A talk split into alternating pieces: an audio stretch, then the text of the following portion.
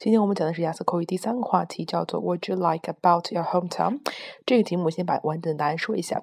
I like a lot of things in my hometown. First of all, we like the food, uh, because the food is tasty and nutritious, such as uh, street barbecue and roasted dog.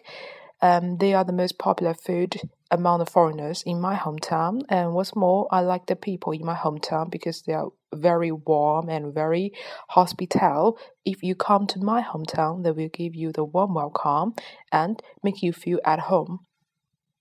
像这样题目呢，很多同学会把它和第一个 tourist attraction 连在一起说，当然也是可以的。但是我们最好是给出两个新的观点，比如说第一个，我们讲到吃的，你要讲到吃的美味，对吧？叫 tasty，还有有营养叫 nutritious。